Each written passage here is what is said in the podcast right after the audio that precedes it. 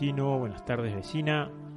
Nuevamente aquí en la radio municipal para la comunidad 88.7 nos encontramos haciendo este viaje interminable.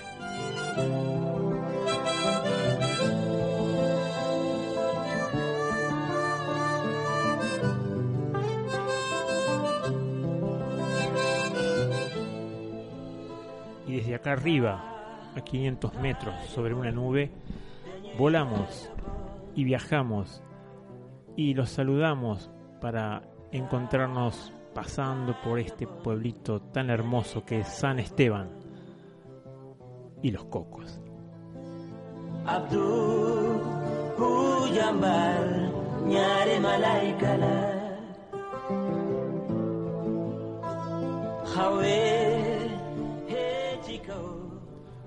Buenas tardes, Mónica. Buenas tardes, Cali. Buenas tardes, Lucas. Nuevamente aquí reunidos en este hermoso día, después de un, fuerte calor que nos ha pegado a cada uno de los individuos aquí en la sierra, este, y a las plantas también, y a los animales. Pero bueno, hoy se puede respirar, podemos eh, pensar, este, y aquí estamos nuevamente reunidos para poder encontrarnos con ustedes, poder dialogar poder escuchar hermosos temas musicales y le mandamos un, teléfono, el número de teléfono que, que es para WhatsApp 3548 56 0401. Ahí te puedes comunicar y mandarnos tu, tu opinión, tus propuestas, todo lo que quieras decirnos. Adelante nomás. Claro que sí, y en el 494-180 también, eh, donde nos pueden, se pueden comunicar, eh, ¿no es cierto? Aparecí, estoy acá. Tenía el micrófono lejos, lo fui a agarrar y bueno, Sí, y, y, llegó Lucas. Che, Lucas, eh, eh, Cali, vos también. Eh, ¿Se acuerdan el otro día cuando hablamos y hablábamos de la caja de Pandora, que yo le decía a Lucas que lo saqué de ahí y él me decía, no, no, pero yo quiero una maleza comestible y todas esas cosas? Me acuerdo. Sí, me acuerdo, sí, también. Bueno, entonces yo me puse a buscar y traje esto que vamos a compartir sobre la leyenda de la caja de Pandora. Qué hermoso. bueno, dícese que cuenta la leyenda que hace mucho, muchísimo tiempo, cuando nuestro mundo se hallaba en la infancia, había un niño llamado Epimeteo y una niña llamada Pandora. A Pandora la llevaron a vivir con Epimeteo. Y ni bien Pandora entró en la casa, vio una cascaja que le llamó mucho, mucho, mucho su atención. Y le dijo a Epimeteo que la abrieran. Él le dijo, es un secreto. Y que se lo había dejado una persona de aspecto risueño. Y que le había pedido que estuviese bien guardada. Eh, Pandora dijo, mm, era Mercurio. Pandora se quedó en la casa, sola, un rato, e intentó deshacer el nudo que ataba la caja. Y desde adentro de la caja le decían, Pandora, déjanos salir, Seremos buenos compañeros de juego. Déjanos salir. Y Pandora levantó la tapa. El aire se oscureció con una nube negra que salió de la caja tapando el sol, ocultándolo completamente. Se escucharon murmullos gruñidos que pronto se transformaron en algo parecido al estampido de un trueno. Pareció como si una multitud de seres alados pasaran rozándole el rostro, huyendo del encierro. Y en el mismo instante oyó la voz de Epimeteo que exclamaba en tono adolorido, lastimero. Me han picado. Perversa Pandora, ¿por qué abriste la caja? Epimeteo se sentó en un rincón, dando la espalda a Pandora, y ésta, por su parte, se dejó caer al suelo, apoyando la cabeza sobre la fatal y abominable caja. Lloraba amargamente, como si su corazón fuera a destrozarse. De pronto se oyó un golpecito procedente del interior de la caja. ¿Quién podrá ser? se preguntó Pandora levantando la cabeza. En cuanto a Epimeteo, o no había oído el golpe, o estaba demasiado preocupado para hacer caso de él. Sea como fuere, no contestó. ¿Por qué no me hablas?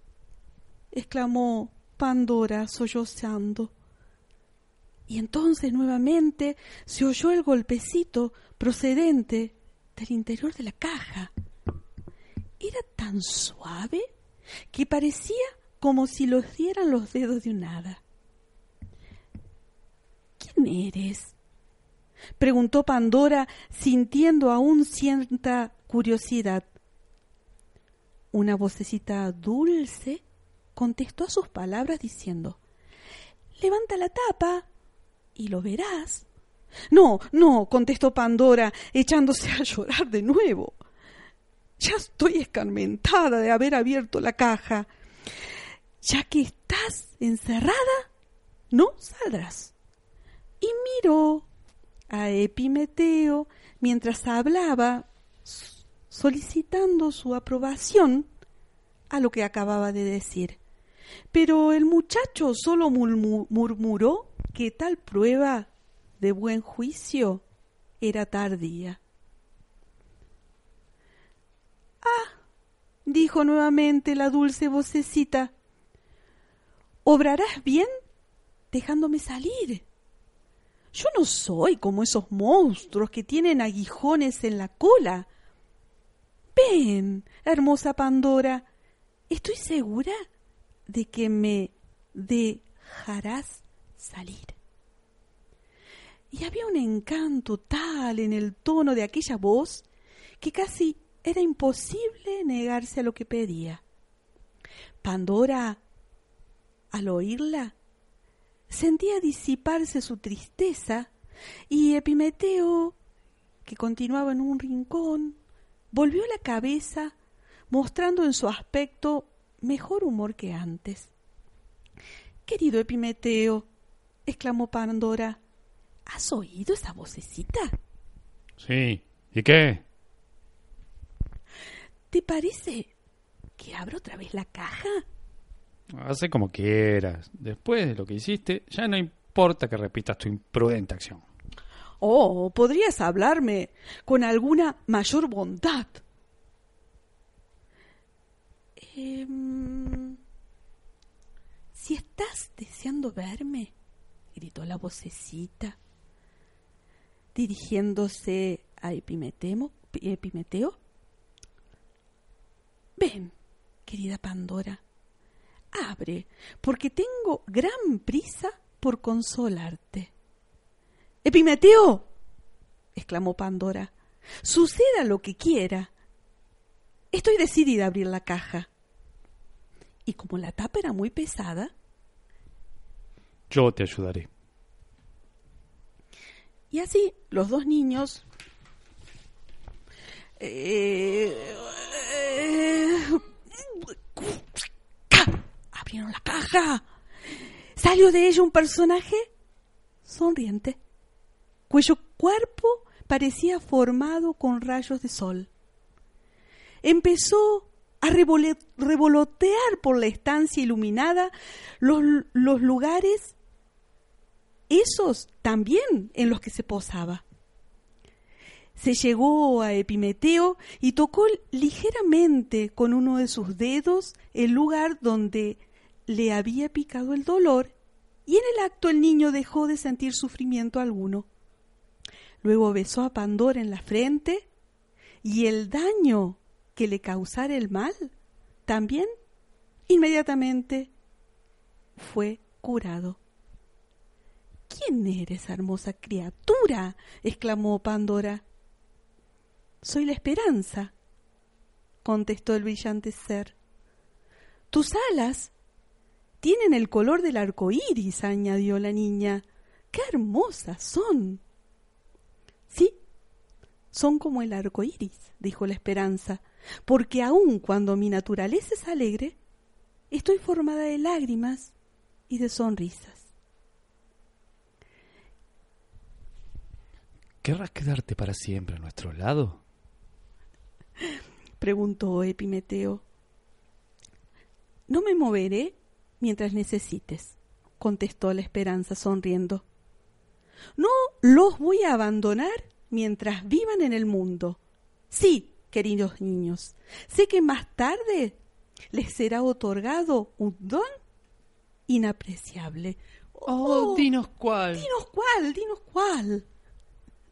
No me lo preguntéis, repuso la esperanza, poniéndose un dedo en sus rosados labios. Pero no desesperéis, aun cuando nunca gozaseis, aun, aún, lo vamos a decir en Córdoba, aun cuando nunca gocen en esta vida de la felicidad que les he anunciado, crean en mi pobreza. Pom, crean en mi promesa, porque es verdadera. Creemos en ti. Creemos en ti, creemos en ti. Y así lo hicieron.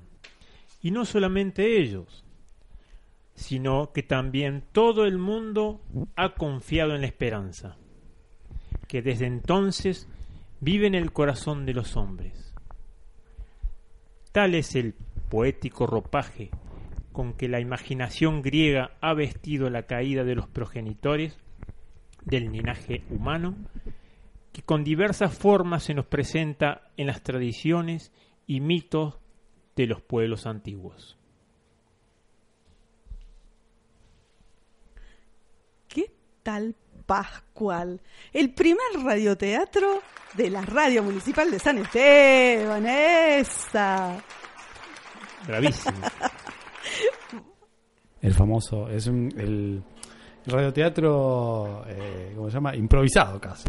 Improvisado. Hay tanto españolismo que teníamos que hacer otra cosa, eh, que cordobesarlo. Y estamos tan acá en este país que en vez de decir promesa dijimos pobres. Bueno, quería decir algo con eso. Dale. Eh, eh, me vino del dedillo, porque en realidad la esperanza tiene un ropaje que también lo, la, misma, eh, el, mismo cuento, la misma fábula esta, eh, lo quiere aparecer como algo bueno, pero en realidad es el menor de los males, sería.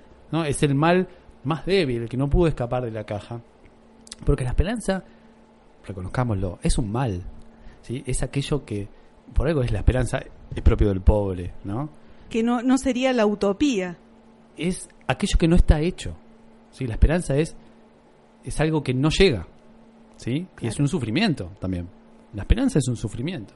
¿Por qué? Porque el hecho no está eh, distinto al deseo, ¿no? Pero la esperanza es un sufrimiento. Sí. Entonces es como un, mal también. Un mal menor. Claro, claro. Al lado de las otras pestes que salieron antes de la caja, que no, fueron contadas. Y que muchas veces el poder eh, lo ha usado como eh, banderita, ¿no? Claro, es la esperanza. Te doy esperanza. Como zanahoria. Claro, es eso mismo.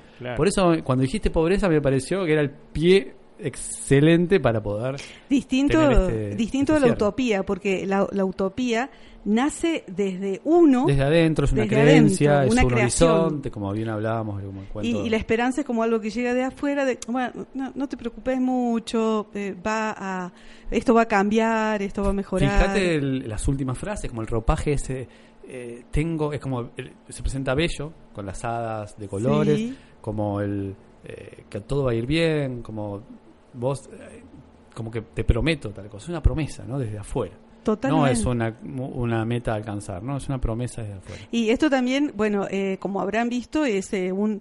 Eh, ¿Cómo se llama el chico? Em, Epimeteo. que bueno, que no quiere, que es tímido, que Pandora, que todo el tiempo que Pandora le va diciendo, mira, tendrías que hacer, mira, tendrías que abrir, mira, abramos la caja. es bastante parecido también al mito de Adán y Eva, ¿no? Que... Claro, son dos, este es el mito primordial, primigenio de la uno de ellos, porque después está obviamente el de Gea, eh, de los titanes, que, hicieron el mundo, de ah, Urano. siempre la historia estuvo, ¿qué, qué cosa, no? Esta de que eh, es la mujer la que abre la tapa, la que eh, busca la, sabiduría, la que, que algunas veces es como castigada, uh, la mujer, la mala, y ¿por qué no verla a la mujer como una visionaria? Bueno, en los mitos griegos es muy eh, es una dicotomía muy grande. Por más que esté Zeus, obviamente al principio es Gea, Gea la tierra, claro. la que salva, a, la que le, gana a los titanes, sería, ¿no? Eh, y después están los hijos de Gea, que uno es Zeus, que se pone como dios de todos los dioses, y la esposa era, que es una, también es una tipa de armas tomar, o sea, no se queda atrás, no es sumisa, como que, bueno, Atenea, Che, y, ya que eh, contás de esto, ¿qué sabes de Don Mercurio? Que era el dios bueno, Mercurio, en realidad, Mercurio es de los romanos. Ahí se coló. ¿Por qué? En realidad es Hermes. Ajá, Trimegisto. Sí, es el dios de la comunicación, si mal no recuerdo. El comercio también algunos lo ponen, viste que en la... El caduceo. se llama? El, es el que tiene las, los, pies las alitas. Es ah, el que va llevando ah. mensaje de acá para allá. Por eso es, claro, Mercurio. En realidad es Hermes, eh, si mal no me acuerdo también los nombres, el de mitos griegos. Mercurio es, el, nombre que tomó cuando el poder pasó a Roma. Los romanos cambiaron todos los nombres. Che, y bueno, eh, esperamos no haberlos cansado y que se hayan divertido como nos divertimos nosotros y los sí, estuvo lindo haciéndolo así, hacerlo así un poco más ameno porque por ahí eres no es no es un charla Claro, liviana, digamos. Sí, y también esto, ¿no? Porque, ¿por qué traje lo de Pandora? Eh, es que tenemos muchos, eh, muchas frases. La próxima que voy a traer va a ser la, espada de Damocles. porque son, son cosas que decimos y, y, muchas veces eh, no, se lo conoce a, la leyenda o al mito. Como, arrancó, claro. Claro, y está bueno. ¿Qué? No, saber de dónde vienen el origen, ¿no? Sí. Eh, te da el sentido realmente profundo hacia dónde, qué es lo que se, se intenta decir, ¿no? Claro. Esa expresión. Bueno, vamos a escuchar música. ahí, está el, punto álgido. ¿Viste cuando dices el punto álgido? Llegamos al punto álgido. ¿Qué te dice a vos el punto álgido? Entonces va a ser otra. Y eh, como. punto máximo. Eh, así, el, más escaldeado, cosas así, me suena a mí. Bien. El más alto. más... Generalmente uno piensa en calor. Antes de la explosión. Y es en el más frío. Mira vos. Es lo contrario, es muy, muy raro. Pero es, también es con, con respecto a, a, cómo le llega. Yo mire esa frase, así que bueno. Claro, también ve el contexto en que, no voy a, que lo, lo utiliza. Claro, también. Mm. Este, no voy a, iba, como se llama, a, a tirar, a después spoilear, como se dice ahora. Sí. la espada de Mocles, pero bueno, vamos a dejarlo para la semana que viene. Para la semana que viene, sí, vamos a hacer el radioteatro. Eh, vamos a escuchar a Ana Prada y se lo vamos a dedicar a Leli. A Ana Prada para Leli. Bueno, espera que busco la canción porque la tengo por acá. Bueno, espera, Leli, mientras te vas este, preparando, eh, te cuida, los gatos. cuida los gatos y. Ahí viene.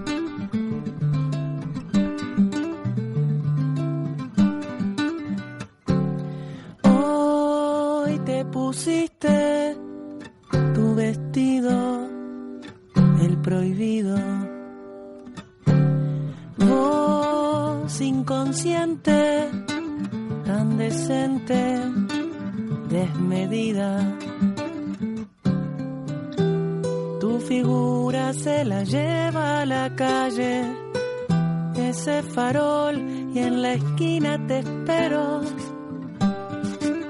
desmedida, inconsciente, sin alivio.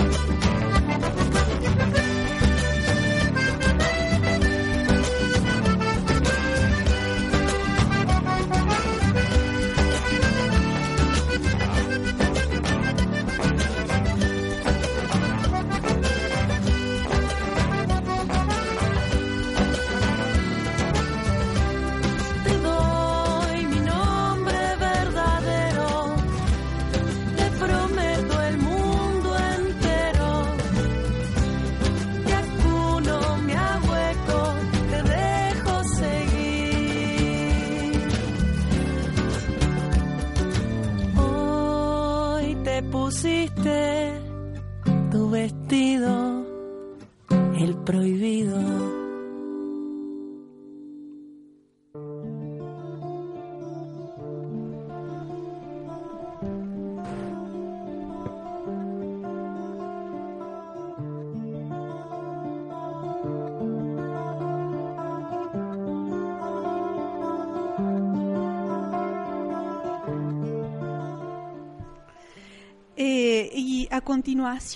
eh, les quiero presentar esta entrevista eh, de hace unos días eh, con la doctora Liliana Pugliese, a quienes todos conocemos, porque realmente la doctora Liliana hace, según dice en la entrevista, desde el año 75 que está viniendo al pueblo, y siendo ella la mm, ginecóloga que nos atiende acá en el dispensario. Em, la, fui a, entrevistar em, por esto de que em, podamos en nuestras casas eh, hablar sobre educación sexual, ¿no? y que sea eh, un, un espacio donde nosotros, los que los adultos que vivimos en la casa, eh, podamos abrir a, a, los jóvenes, a los más jóvenes, ¿no? Eh, tanto eh, de nuestra casa como de nuestros vecinos y, y quien tenga eh, una necesidad ya, ya no pasa eh, la sexualidad únicamente eh, como el único legado que podemos dejar los padres en cuanto a lo moral sino que también hay, hay muchas eh, eh, enfermedades, y no les quisiera llamar de ese modo, pero bueno, lo son, eh, de transmisión sexual, donde los, los jóvenes y los no jóvenes y todos debemos empezar a hablar. Bueno, debemos, yo digo, estaría bueno que lo hiciéramos. a continuación va acá la, la entrevista.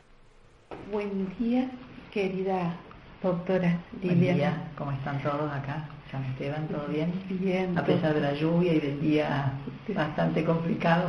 De mucha lluvia, pero bienvenida sea. Bueno, muchas gracias. Gracias por estos minutos en que vamos a charlar un poco con usted, que hace muchos años que está viniendo a San Esteban, sí, hace muchos años. Allá primero en la salita y ahora... La sala frente al río primero. Ah, Primero frente al río. después este, fue arriba y ahora, bueno, estamos en el SIC.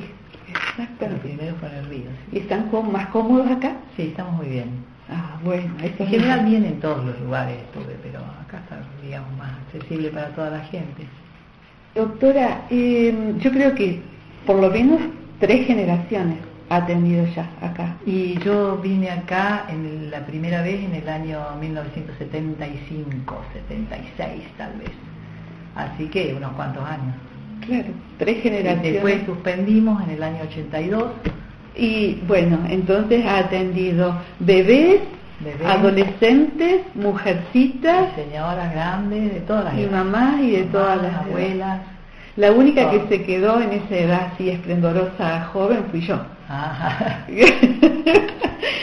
Doctora, eh, como su especialidad es ginecología y hay un tema que me gustaría mucho abordar preguntándole cuándo se empieza a hablar de enfermedades de transmisión sexual, no ya sífilis, que es del tiempo de la conquista, sino más bien del HIV y del HPV, aunque seguro habrá otras que no nos vamos a ocupar ahora. Hablando del HIV, ¿qué es? ¿Es un virus? ¿Es una bacteria? ¿Es un hongo? El HIV. El, HIV, es el, SIDA, ¿no es cierto? Y es un virus. Es un virus que ha ido mutando con el transcurso del tiempo. En este momento está prácticamente bastante controlado porque hay medicación nueva y se puede tratar, o sea, paciente que se le detecta y que se hace todos los estudios, tiene una sobrevida importante porque tiene tratamiento cosa que no pasaba cuando recién comenzó, que se le llamaba solamente la peste rosa porque se creía que era solamente de digamos de la comunidad homosexual, había poca información, no se conocía, hasta que empezaron a morir gente conocida, como por ejemplo Roy Hudson y algunos otros actores, que bueno, ahí entonces este, se supo que algo más podía pasar. En realidad el HIV, que es el SIDA, bueno, puede tenerlo cualquiera. Claro. Heterosexuales, homosexuales e inclusive lo más importante es la transmisión vertical de madre a hijo en el momento del nacimiento. Pero este, tiene tratamiento en ese momento. Tiene tratamiento, claro. Que la única vía de contagio no es eh, la sexual, sino también eh, por jeringas. Y eh, El HIV se contagia por, por todo lo que sea fluidos. O sea, vía sexual fundamentalmente, sangre, semen, saliva, o sea, una serie de todo lo que sea fluidos. Acá fundamentalmente este, vía sexual, eso fuera más importante. Acá ha tratado en estos años algún caso de SIDA. Bueno, por una cuestión de ética profesional no se puede decir si acá en especial, pero sí hemos visto muchos casos. Bien. Se, ve y, y se siguen viendo eh, dentro de nuestra... Porque una cosa es la contaminación con el virus y otra cosa la enfermedad de SIDA. O sea, la gente puede tener el virus y no hacer la enfermedad que los mataba antes. Para eso existe el tratamiento. Entonces, una vez que se detecta que el virus está, se puede hacer el tratamiento. Doctora, eh, y me gustaría preguntarle sobre el HPV. Y la misma pregunta, eh, ¿qué es? El HPV es un virus también y es un virus relativamente, no, es tan nuevo, pero es el virus del papiloma humano, que realmente se está expandiendo en una forma bastante importante, bastante grande, pero hay distintos este, virus del HPV, ¿no es cierto?, que producen distintos tipos de lesiones. Sí. Por ejemplo, tenemos algunos que son los oncogénicos, que son los que van a terminar dando un cáncer de cuello de útero si no se tratan, y hay otros que, que no son tan son, son más benignos y que no van a dar un cáncer de cuello de útero. Por eso hay que determinar siempre cómo se hace eso. Se hace primero con la, la paciente tiene que hacerse un control de una colposcopia y un papanicolao para ver en la visualización, en la colposcopia se va a ver si hay alguna lesión, que el colposcopista lo ve. Si la lesión se encuentra, se toma, digamos, se encuentre o no, se hace el estudio del Papa Nicolau, que es la citología. Eso lo analiza un anatomopatólogo. Entonces, si aparece alguna lesión celular, después amerita, por supuesto, hacer una biopsia para confirmar el diagnóstico y tiene tratamiento. El cuello del útero debe ser el, órgano más más noble que existe en la naturaleza femenina, porque nos da muchísimo tiempo, muchos años, 8, 9, 10 años. No te va a matar en un ratito, pero hay que hacerse los controles. O sea, si uno se hace los controles todos los años, no hay posibilidades de que se llegue a un mal término. Se va viendo la evolución de... Se, va, se, va, se puede ir solucionando, porque hasta que se produce la lesión que puede terminar en un cáncer, pasan años. Doctora, por supuesto que al ser usted ginecóloga, las que vienen a consultar son mujeres. Dentro de la problemática que ellas tienen para tratar eh, estas, estas eh, enfermedades, ¿qué dicen? ¿Cuentan con el acompañamiento de sus maridos, sus compañeros, sus novios? Este, no solamente la consulta la hace la mujer, muchas veces la consulta el hombre también pregunta, porque el HPV no es patrimonio de la mujer, también puede ser patrimonio del hombre.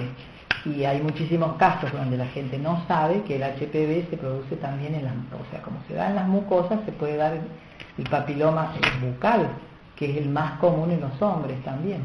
Entonces ahí está el problema de las transmisiones, porque hay muchos que no saben que lo tienen y lo tienen.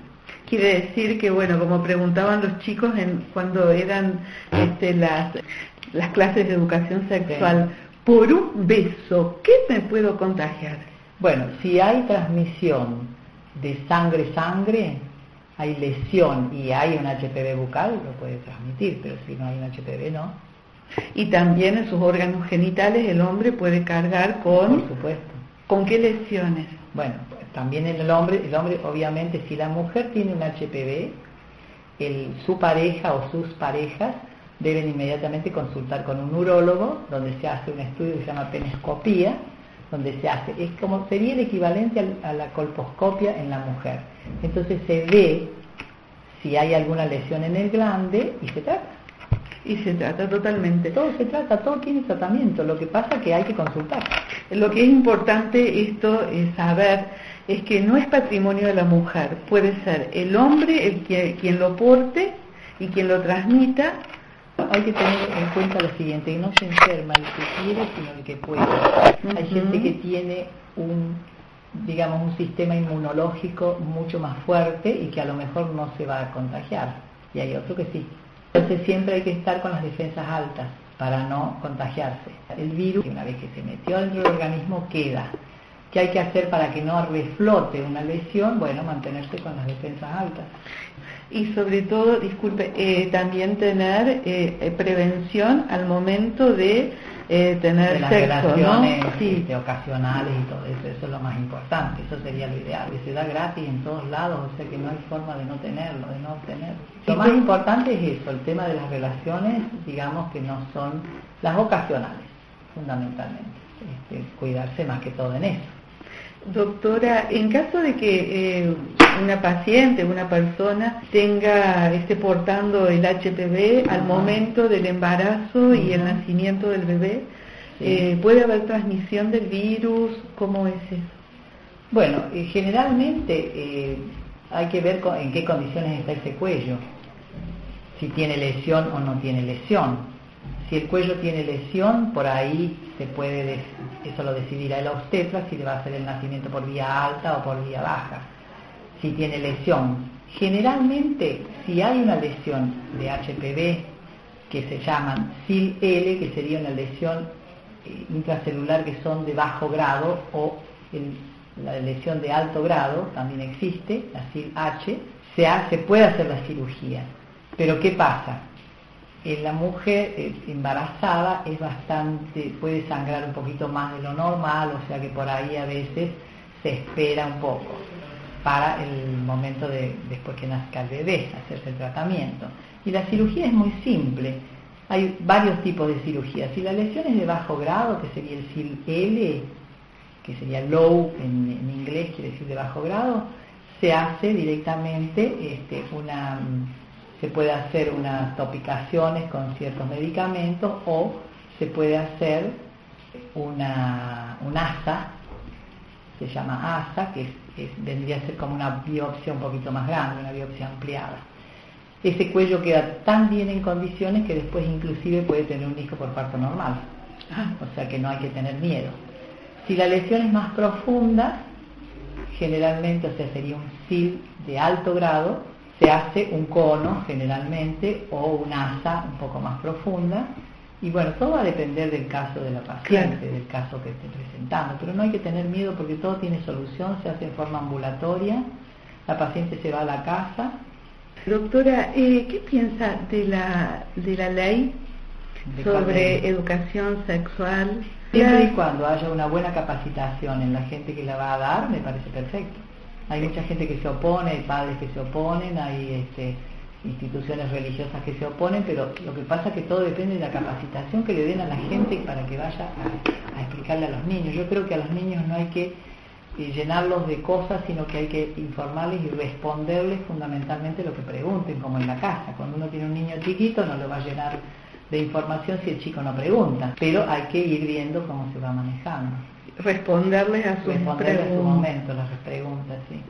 Tenemos un montón de otras enfermedades de transmisión sexual que son también importantes, pero bueno, cuando quieran entonces podemos charlar otro ratito. Bueno, querida doctora, ¿Eh? muchísimas gracias. y bueno.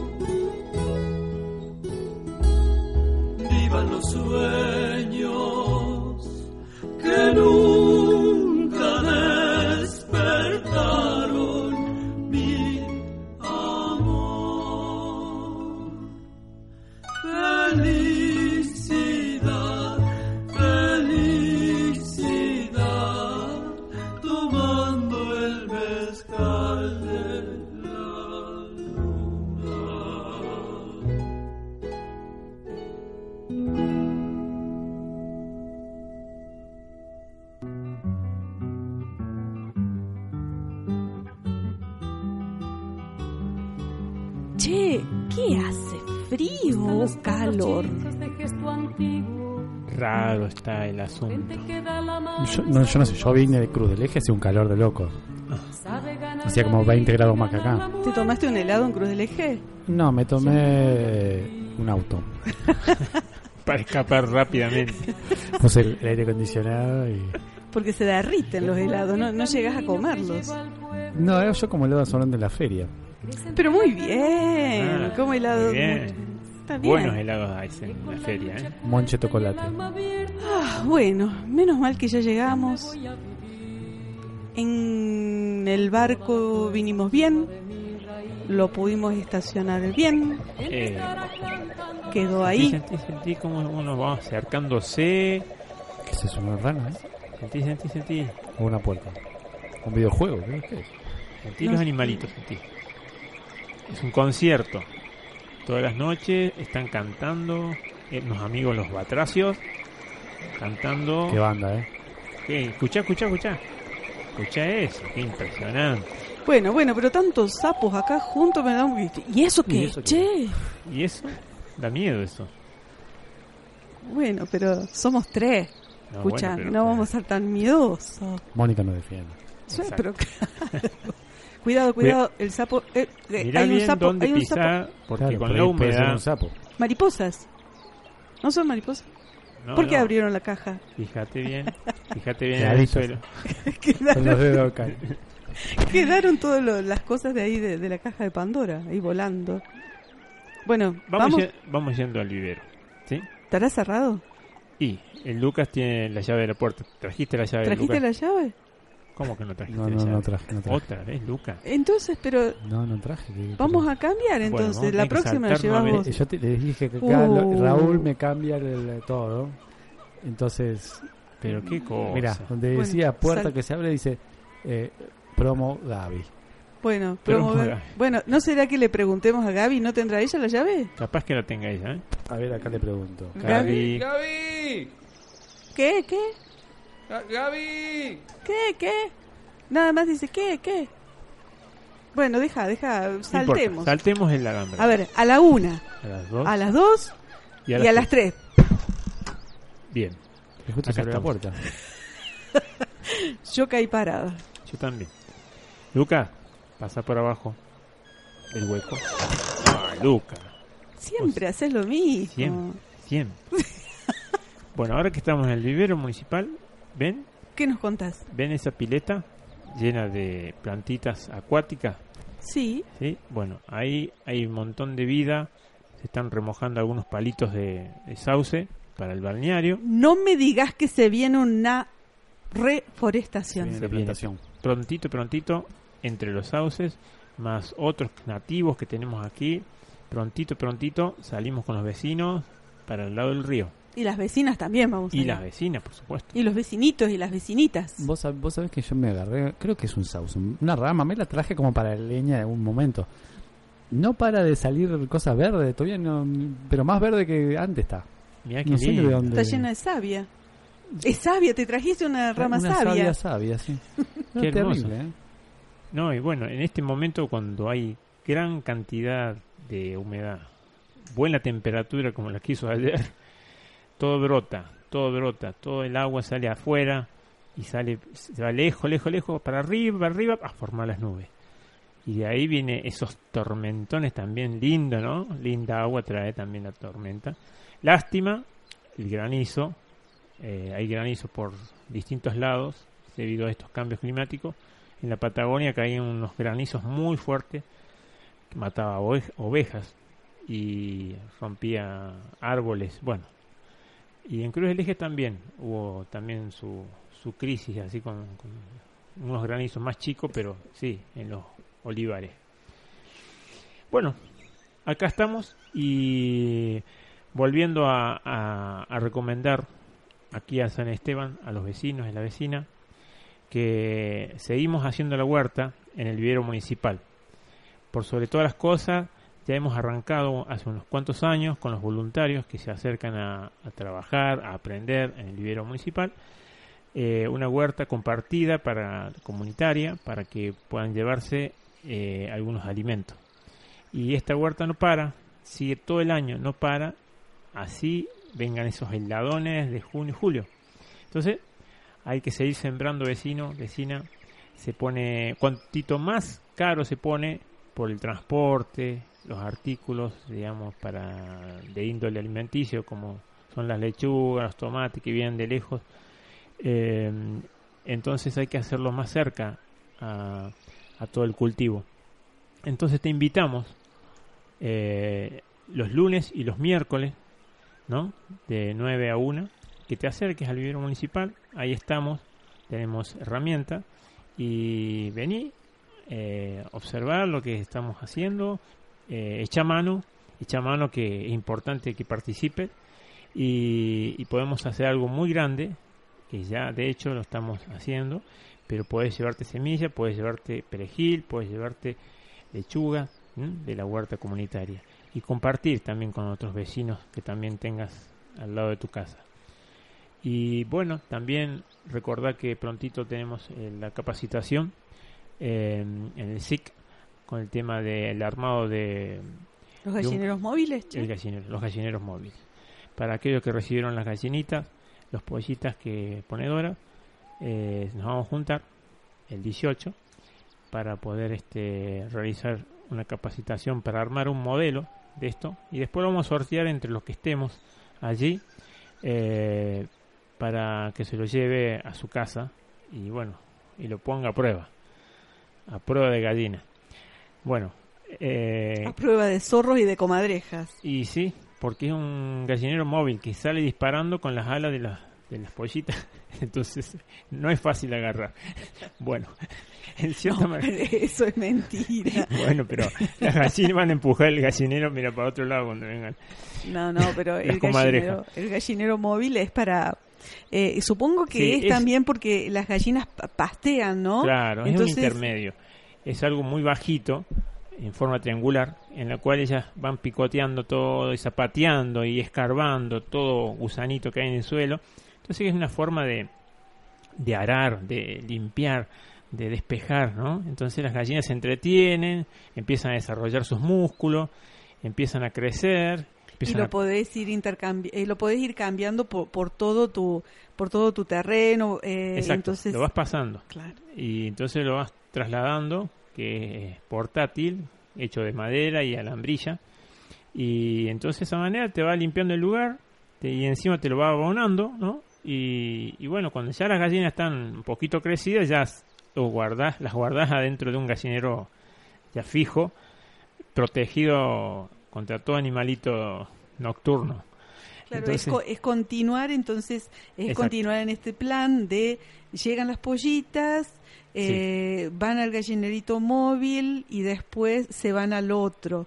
Eh, está bueno, es todo un, un, proceso. proceso. Sí, un proceso que es encantador tener el, el huevo que de una gallina feliz, que no está hacinada, que no está agobiada en poco espacio, que camina, que dialoga con también las otras gallinitas que también están contentas y ponen huevo y, de paso le tira las cáscaras que vos comes eh, de lo que te sobró, contentas ellas, contento vos porque vas a buscar unos huevitos.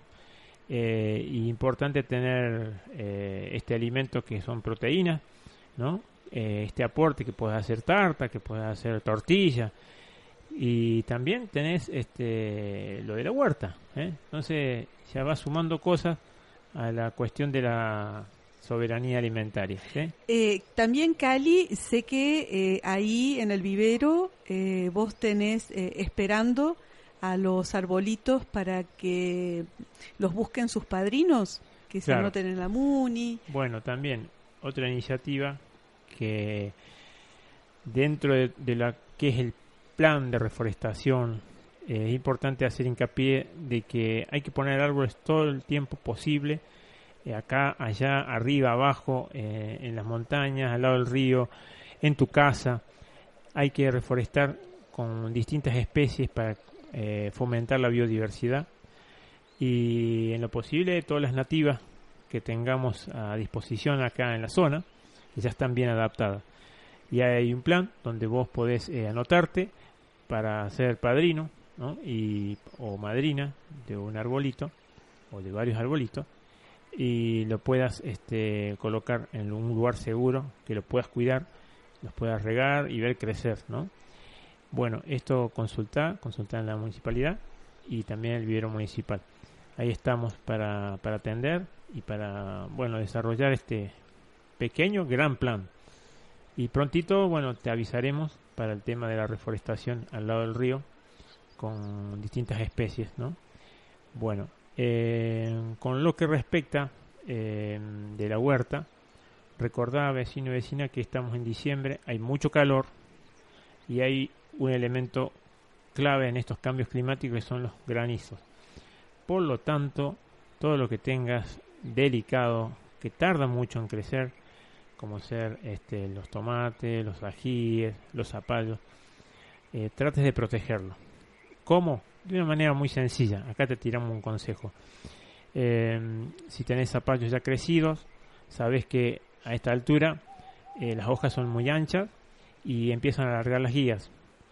Bueno, eh, ¿cómo podemos protegerlos? Si vos tenés un elástico de cama, o puedes encontrar en el basural también elásticos tirados de camas viejas o estructuras de camas viejas o un cuadro de hierro puedes ponerlo arriba de cuatro ladrillos o ocho ladrillos para levantarlo un poquito y ahí tirar una enramada, que es una enramada, varias ramas que puedas cortar de olmo, que puedas cortar de algunos arbolitos que, hay por ahí y eh, no solamente eso le protege eh, de, del golpe de los granizos, sino también que le da un sombreado al zapallo, sí, te estoy hablando al zapallo que le gusta el calor, pero con estos golpes de calor es importante proteger el núcleo del zapallo para que después se vayan las guías por los costados para abajo ¿eh? de, ese, marco o de esa cama vieja o de esa enramada que hagas y eh, puedan salir los frutos, pueda haber polinización. ¿Por qué te digo todo esto? Para que eh, el granizo no te agarre así, que inesperadamente y no sepas qué hacer y te destruye todo el, todo el tiempo que estuvo creciendo ese zapallo. Igualmente para el tomate, ya lo, haga, ya lo has plantado en tu huerta o en los ajíes, si están en las macetas, protegelo y cuidalo. Eh, tarda mucho en crecer, eh, no te vas a desalentar después que veas todo dañado por el granizo, sino hay formas más eh, económicas, ¿no? Con media sombra, que puedas hacer una protección, o la ambrilla de ese alambre pollito, que le puedes armar como una carpita arriba, ¿no? Si tenés algunos tomates o algunos ajíes.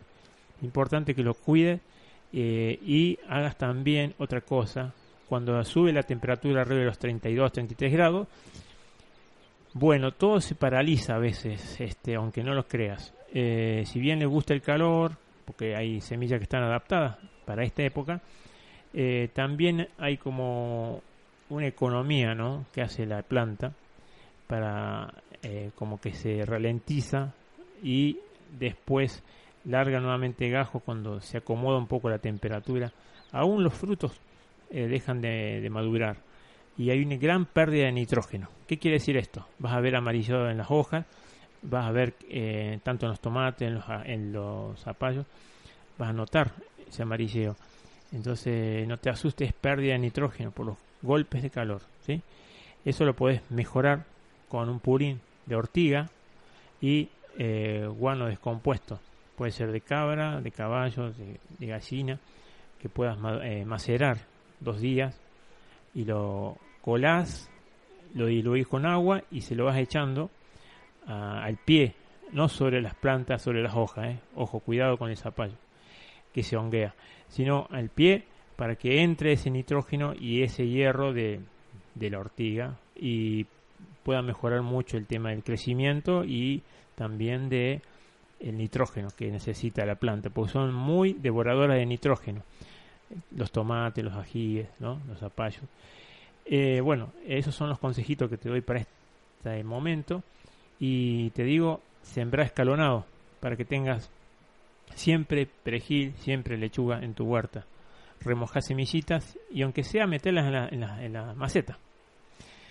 Una cosita que lo quiero invitar a los vecinos de la zona y los vecinas. También eh, por estos momentos eh, hemos organizado una, una, charla sobre el reciclado. Eh, el título es Reciclar para sobrevivir. Viendo que, que, hay que hacer insistencia aún más por el hecho de que no deben existir los basurales a cielo abierto, sino que debemos hacernos cargo de nuestros residuos eh, materiales, eh, tenemos que, conocer que hay ciertas herramientas que podemos utilizar, ¿no? Eh, para llevar a cabo ya sean proyectos o ya sea pedidos de, marcar en la parte industrial, si se quiere, porque acuérdate de esto, vecino. si bien somos consumidores, He aquí que siempre somos los últimos escalones o los eslabones de este proceso de creación o industrialización de productos. Y entonces los costos los pagamos nosotros. Los costos que hay otros actores como la parte industrial que hace los envases que necesitan también hacer un cambio. Y ese cambio lo proponen también las tendencias de los consumidores. Y los consumidores pueden hacer de su consumo y de su elección eh, em, un acto político, así como dice Vandana Shiva. Vandana Shiva es una gran luchadora de la India y ella dice, bueno, elijamos, tengamos buena información y compremos lo necesario y lo adecuado, ¿no? Eh, que no venga tan de lejos y que esté hecho eh, con menos elementos contaminantes y que sean sanos para la tierra, para nosotros, para todos. Entonces, eh, en esta charla que se va a realizar el sábado a las 19 horas en el salón de ahí de los chicos de, la cooperativa Viaraba en Capilla del Monte, en la calle Hipólito Yrigoyen, Hipólito Yrigoyen 857 creo. a las 19 horas mm, eh, se va a realizar esta, esta charla que vamos a hablar dos cositas. Una, la inteligencia ecológica, ¿no? una mirada que hace un psicólogo con respecto a, trabajar con muy buena información sobre los productos. Y dos, eh, pasar un documental eh, sobre el trabajo de dos personas que ya hace del año 90 que vienen eh, innovando, diseñando, proponiendo y haciendo por sobre todas las cosas. Esto no es teoría, esto ya es un hecho, trabajando a escalas industriales de, un libro que justamente está hecho no de árboles, sino de polímeros, o sea, de plástico. El libro se llama De la cuna a la cuna, hecho por William McDoon y Michael Braunger, es un alemán. Eh, ambos están trabajando a una escala muy fuerte eh, teniendo la consigna que la basura es comida. ¿Qué quiere decir esto? Eh, sí, que se puede compostar, que se puede reducir y puede absorberlo la tierra, siempre y cuando el diseño original comience ya previendo que todas las partes puedan desintegrarse o desmontarse para tener un buen fin, para volver a integrar al sistema. De esta manera podemos seguir consumiendo no solamente nosotros, sino también todo eh, el, resto de la humanidad que va a seguir viviendo en el planeta. Ya tenemos muchos años, nuestros hijos, nuestros nietos en el planeta y vamos a seguir utilizando y consumiendo productos. Pero he aquí que estos productos ya tienen que estar pensados de otra manera. Quiero decir, los envases y la forma en que están hechos estos productos eh, que cumplan el ciclo como lo hace la naturaleza, ¿no? Que todo vuelve, por eso de la cuna a la cuna. Entonces estás invitado eh, el sábado 15 a las 19 horas en el Salón Viaraba de Capilla del Monte. Bueno, eh, el, el Viaraba está en 136, ¿eh? Ahí está. Irigoyen 136. Sí, me parecía que era 100 algo, no 800. Gracias, Lucas eh, Irigoyen 136, vecino, anótalo. Y bueno, es entrada libre y bueno, lo hacemos a la gorra así para, para también eh, costear gastos que tenga ahí la cooperativa con bueno con sus gastos de limpieza, de luz y todas las cosas que, que disponen ellos de muy buena manera para, para todo este tipo de, eventos y charlas que se hacen ahí.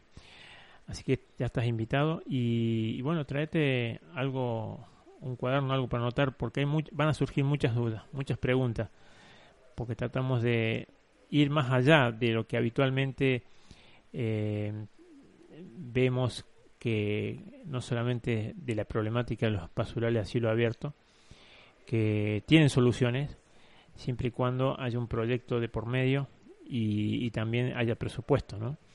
Y en esto es de vital importancia la comunidad. La comunidad es fundamental que la participación, la, separación en la casa de cada uno, ¿sí?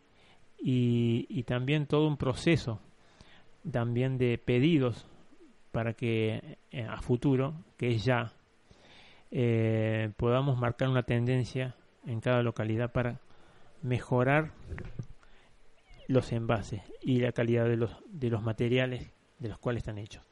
Bueno, Moni, vamos saliendo entonces de acá del vivero municipal con Lucas. Eh, y hay que tener cuidado, pues ya se hizo oscuro. Y, nos, nos, tenemos que ir. No veo nada, no veo nada. Cuidado, bueno, Lucas. Pero, ¿y la vela? Eh, la vela puerca. Em, hay feria este domingo. Ah, hay feria. Feria este domingo. Acá eh, mismo, al lado del río. te vas a poder tomar el helado que siempre estás. cuando hay feria? cuando hay feria? Bueno, ahora. Primero el chori. Primero el chori, por supuesto.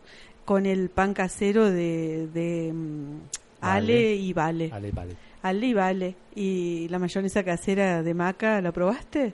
¿Lo que fue? No sabía que era casera. Era casera. Me que no me pusieron, ¿eh? Ah, bueno, es que la dejaron para algunos que... No, llegué tarde. Yo el otro día llegué tarde. Y, ya quedaba, ni chori no quedaba, quedaba hamburguesa, así que... Pero viste el pancito ese flaquito, que es puro chori. Hoy vino, acá a la radio y yo me llevé una cremona. Mmm, qué, rico. Y bueno, y el, fin de semana pasado, el domingo pasado, tuvimos la, la feria y la vamos a volver a tener ahora. Y va a ser este, mejor, porque el otro día estuvo el partido, mucha gente se quedó en la casa o ya haciendo planes a partir del mediodía, entonces. Es cierto. Y, bueno, y llegando la Navidad, que por ahí, si vas a hacer un regalito y lo quieres ir a buscar a la feria, ahí estamos. Ahí estamos con de todo y para todes. Eh, va a haber música, como siempre. Eh, la verdad que tuvimos poco tiempo para prepararnos, eh, así que no, no tengo la, la grilla. Una semana, o sea, fue...